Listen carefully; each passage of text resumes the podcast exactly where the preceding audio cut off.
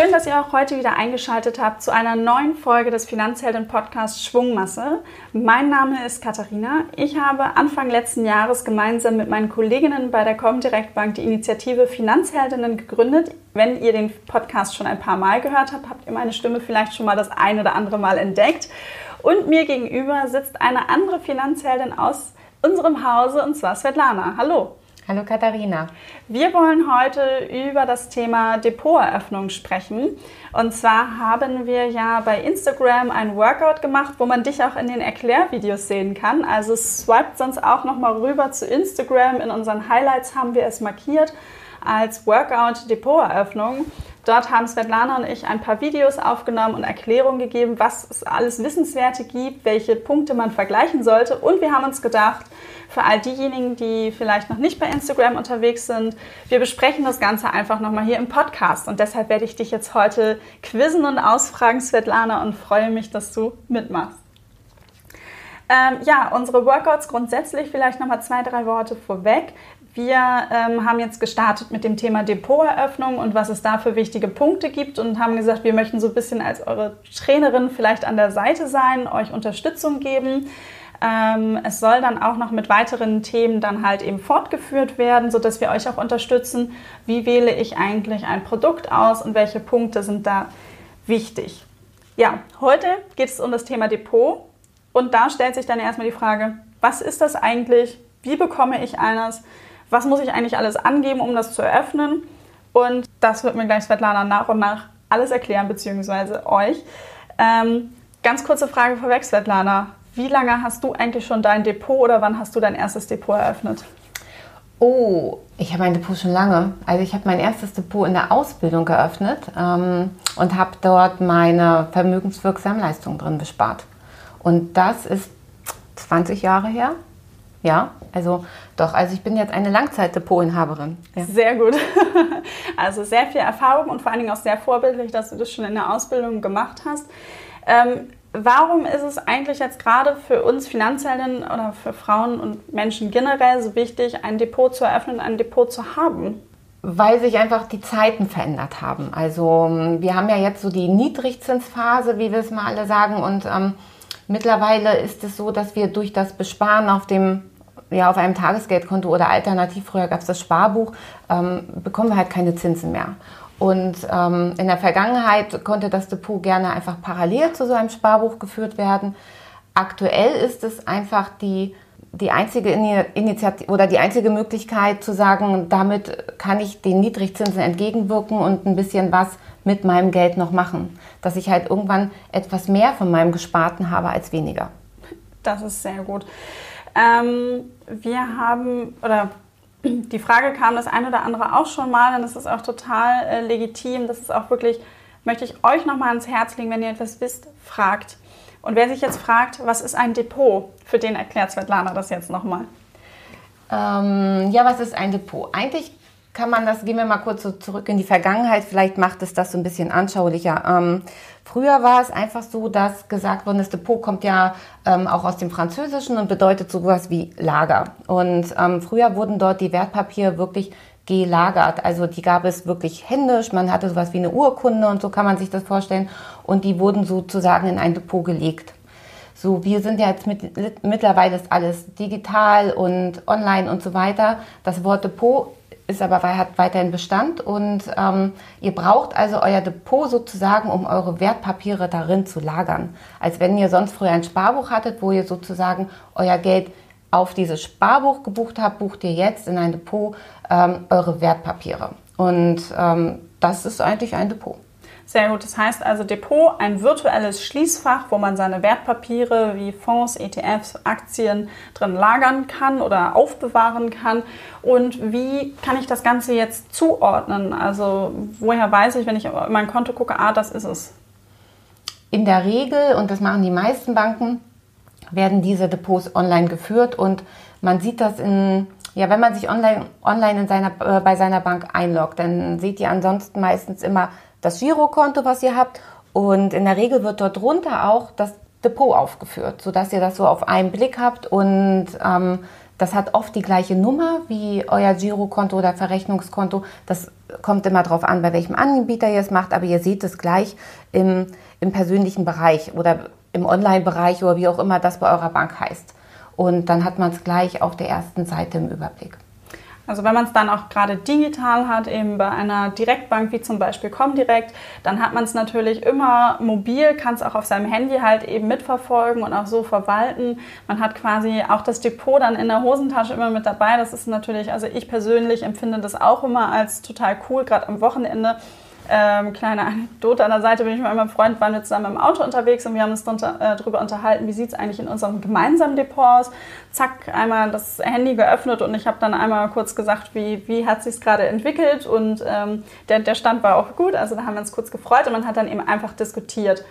Ähm, wir haben aber auch gesagt, wir möchten mit äh, unseren Workouts euch wirklich auch die Tipps und konkrete Schritte an die Hand geben. Und denn die nächste Frage nach der Frage, was ist eigentlich ein Depot und warum ist es so wichtig, ist das Thema Kosten. Also ähm, ein Depot kann, also ein Girokonto kann ja auch kosten. Ähm, bei Direktbanken wie zum Beispiel auch bei uns könnt ihr es kostenlos führen. Aber ähm, es werden ja, also es kann auch eine Grundgebühr verlangt werden. Und ebenso kann es auch sein, dass für die Käufe und Verkäufe Gebühren verlangt werden. Ähm, ebenso ist es auch, dass es bei den Services Unterschiede gibt und schon steht man jetzt wieder vor der Qual der Wahl und sagt, fragt sich, wo genau soll ich jetzt eigentlich anfangen? Welche Punkte sind eigentlich für mich wichtig zu vergleichen? Und deshalb möchte ich da auch gerne mit dir einsteigen und zwar beim Thema Kosten. Welche Punkte sollten denn bei den Kosten verglichen werden oder was oder welche Punkte sollten generell verglichen werden? Fangen wir mal so an. Es gibt zwei, zwei große Posten, wo ich sage, da sollte man sich vorab informieren. Das sind einmal die sozusagen die Depotgebühren. Mhm. Das sind die Gebühren, die ihr einfach dafür zahlt, dass dieses Depot existiert. Man kann das so ein bisschen vergleichen. Viele Banken nehmen auch Gebühren fürs Girokonto, ähm, Kontoführungsgebühren und analog gibt es auch Depotgebühren. So. Und auch da sollte man eben vor allem schauen, welche Anbieter bieten es kostenfrei an? Das machen ganz viele mittlerweile schon, ähm, so wie Comdirect. Oder dass man durch ein anderes Konto dieses ähm, Depotgebühren freistellt. Also ähm, da schaut euch das bitte wirklich an, weil es ist, man muss heutzutage keine Depotgebühren mehr zahlen, aber es ist sehr gängige Praxis. Mhm. Und der zweite große Punkt, um den man sich kümmern sollte, sind sozusagen die Orderentgelte. Ähm, die heißen oft unterschiedlich ähm, bei den einzelnen Banken. Das heißt nicht zwingend Orderentgelt, das kann auch Provision heißen. Was sind das? Das sind einfach diese Gebühren, die ihr zahlt. Zum einen für den, also ihr kauft zum Beispiel, ihr kauft zum Beispiel eine Aktie an der Börse. Dafür nimmt jede Bank irgendwie eine Art Provision oder ein Orderentgelt. Und ähm, das schaut euch an, wie hoch sind die, wie viel zahlt ihr da maximal. Und das Zweite, was eben noch oft dazu kommt, sind Entgelte, die auch die Börsen berechnen. Also wenn ihr zum Beispiel diese Aktie an der Cetra-Börse kauft, werden auch dafür Gebühren fällig und die übernehmen die Banken natürlich nicht, sondern die leiten die an euch weiter und ihr bezahlt die dann. Und von da gibt es deswegen diese gesammelte Summe Orderentgelt. Bei einzelnen Instituten werden die ganz separat aufgeschlüsselt, bei anderen werden sie in einer Pauschale zusammengefasst. Aber auch da, da macht es ganz viel Sinn, sich einfach diese beiden Punkte anzuschauen. Orderentgelte und Depotgebühr. Sehr gut. Du hast eben gerade zwischendurch die Xetra-Börse erwähnt. Magst du einmal ganz kurz erklären, weil mir persönlich, bevor ich bei direkt angefangen habe, ist sie gar nicht so häufig über den Weg gelaufen. Da ist eher so Thema Frankfurter Börse, Stuttgarter Börse, so diese ortsgebundenen Börsen. Was ist die Xetra-Börse? Die Cetra-Börse sitzt sozusagen auch in Frankreich, äh, Frankreich, ja, in Frankfurt. Und ähm, das ist halt ein, ein Online-Marktsegment sozusagen, wo halt alle Sachen auch online reinlaufen. Die, ja, es ist halt keine Parkettbörse, so wie Frankfurt, Stuttgart, Berlin oder wie auch immer, sondern es ist ähm, ein reines Online-Marktsegment. Danke für die kurze Erklärung zum Thema Xetra-Börse. Das heißt, wir haben über das Thema Depotgebühren gesprochen über die Orderentgelte, Provision. Äh, das Thema Service ist auch ein wichtiger Punkt. Und ähm, es ist dann eben ja die Frage, welche, welche Services bietet überhaupt diese Bank an. Ähm, da kann man sich auch gut online informieren auf der, auf der Webseite. Ähm, wir als Finanzheldin bieten euch ja noch den kleinen Extra-Service. Wir haben eine Infoline, die ihr montags bis freitags kostenfrei anrufen könnt. Äh, dort könnt ihr auch diverse Fragen loswerden rund um die Services, die kommen direkt als Bank anbietet. Also nutzt das gerne. Für alle Fragen sind wir da. Du solltest dir natürlich die Frage stellen, welche Services sind dir denn wichtig? Weil ähm, ich persönlich finde zum Beispiel immer das Thema Erreichbarkeit wichtig. Wenn ich jetzt einen Anbieter habe, der 9 bis 17 Uhr nur erreichbar ist, äh, da bin ich persönlich in der Regel meistens auf der Arbeit. Und äh, wenn ich dann danach niemanden mehr erreiche, finde ich es dann irgendwie schwierig. Wie, wie, würdest du da sozusagen vorgehen, Svetlana?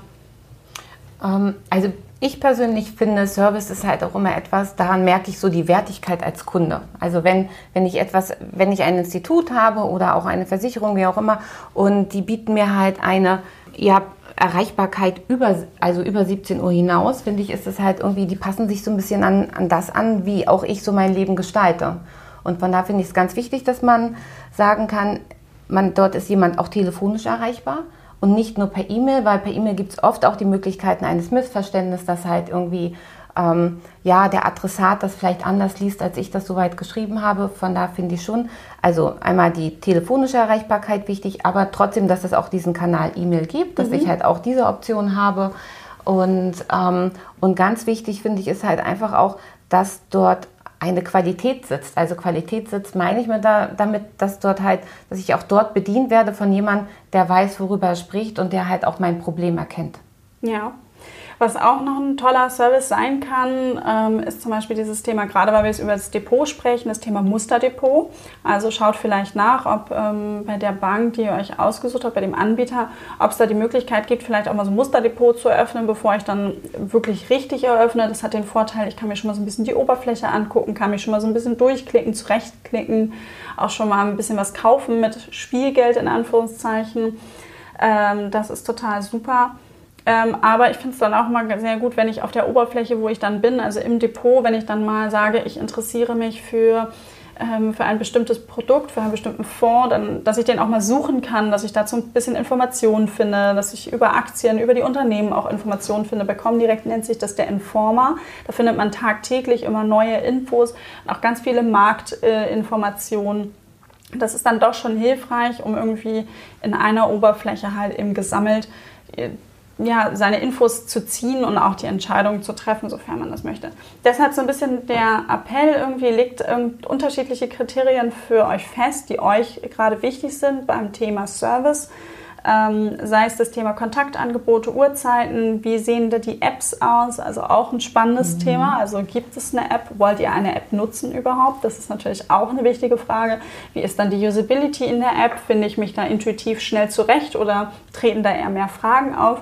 Es geht natürlich auch für die Oberfläche am Rechner, das ist auch wichtig. Und ähm, habt ihr auch ein Informationsportal.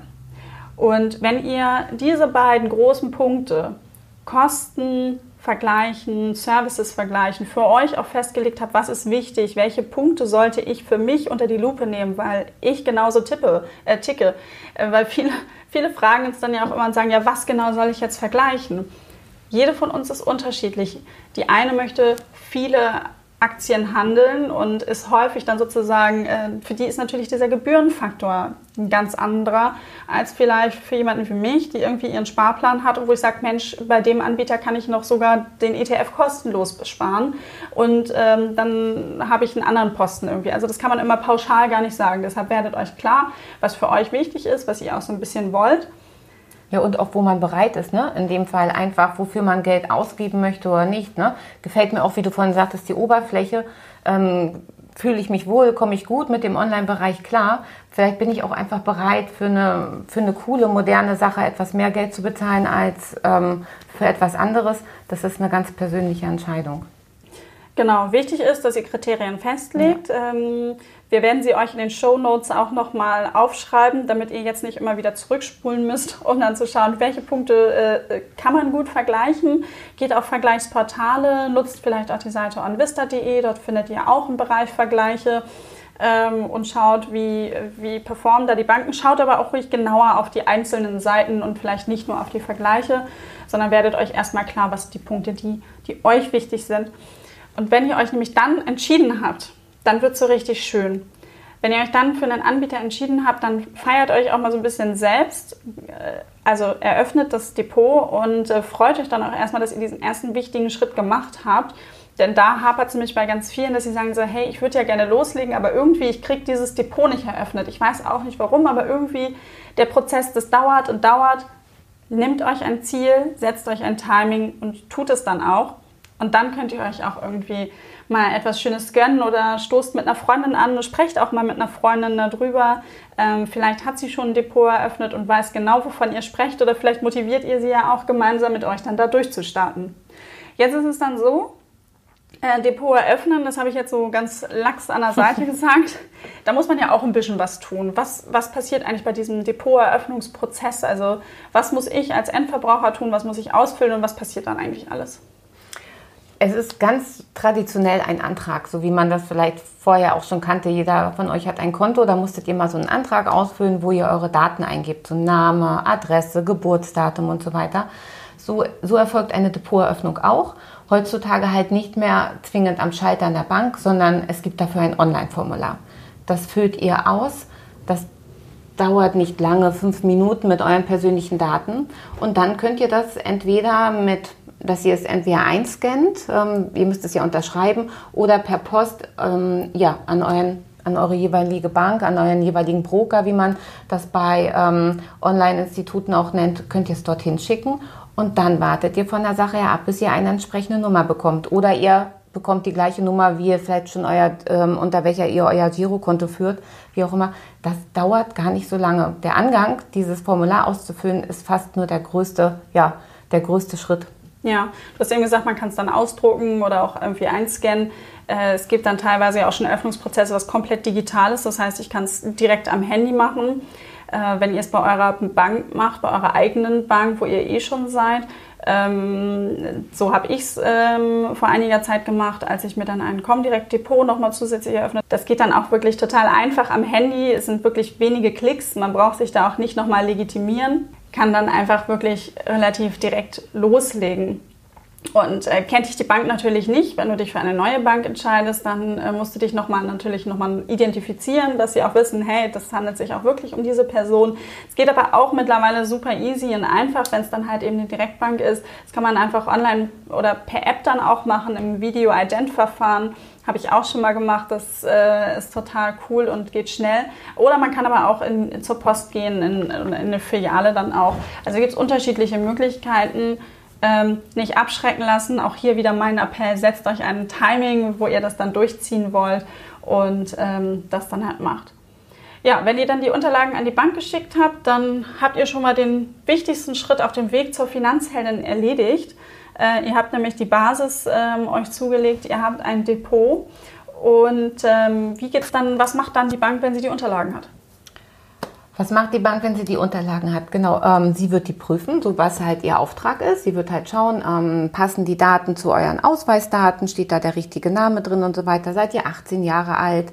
Ähm, und solche Sachen werden dort abgeprüft und dann wird sie das sozusagen in die Systeme hinter, ähm, also einpflegen und ihr bekommt automatisch dann dadurch eine Bestätigung zugesandt. Ihr bekommt sozusagen eine, eine Nummer zugeteilt und ähm, wie auch immer auch eine oder auch eine Zugangsnummer, so Login-Daten für euer Depot, kommt ganz drauf an, wie es dort gestaltet ist und das dauert in der Regel hm, eine Woche um und bei. Manche sind auch, also bei Online, ähm, bei Online-Angeboten geht es oft auch ganz schnell, dass ihr innerhalb von zwei Tagen eine Rück, äh, Rückmeldung habt, aber rechnet mal so eine Woche so Bearbeitungszeit mit ein. Diese Woche kann man aber auch super nutzen und mit meinem, damit würde ich sozusagen so einen kleinen Schlussappell machen.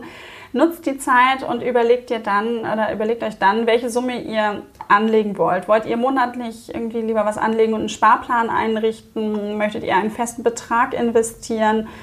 Ähm, das ist natürlich irgendwie wichtig. Schaut euch dann vielleicht, wenn ihr euch darüber klar seid, spreche ich jetzt über 25 Euro im Monat, über 150 Euro im Monat oder vielleicht auch 1500 Euro Einmalanlage.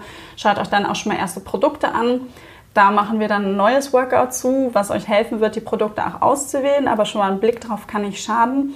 Wenn ihr euch noch gar nicht sicher seid und sagt, ich weiß gar nicht, wie viel Geld ich irgendwie monatlich oder vielleicht auch als Einmalanlage investieren möchte, dann legen wir euch wirklich nochmal ans Herz, macht äh, eine kleine Extra-Runde, führt ein Haushaltsbuch, versucht herauszufinden, wie viel ist denn übrig, was ihr dann investieren könnt und macht dann sozusagen weiter. Svetlana, ich danke dir herzlich für deine ganzen Informationen. Ich hoffe, dass wir vielen Finanzhelden damit jetzt erstmal helfen konnten und dass wir auch möglichst viele dazu motivieren konnten, ähm, den Schritt zu gehen, ein äh, Depot zu eröffnen. Schaut ruhig nochmal in unser Instagram Workout. In den Highlights haben wir es für euch gespeichert. Da ist es dann nochmal in Anführungszeichen äh, schwarz auf weiß. Nein, wunderschön in bunt und mit Videos. ähm, guckt euch das an und wenn ihr Fragen habt, schickt sie uns auch gerne, sei es über Instagram, über unsere E-Mail-Adresse. Wir freuen uns immer sehr.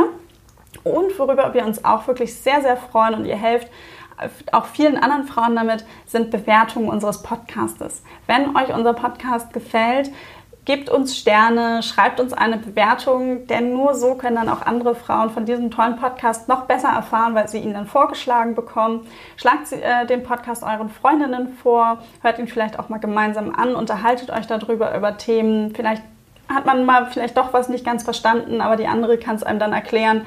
Also nutzt auch da die Schwarmintelligenz. Svetlana, vielen Dank und ich wünsche euch allen noch einen schönen Tag. Alles klar, danke. Tschüss.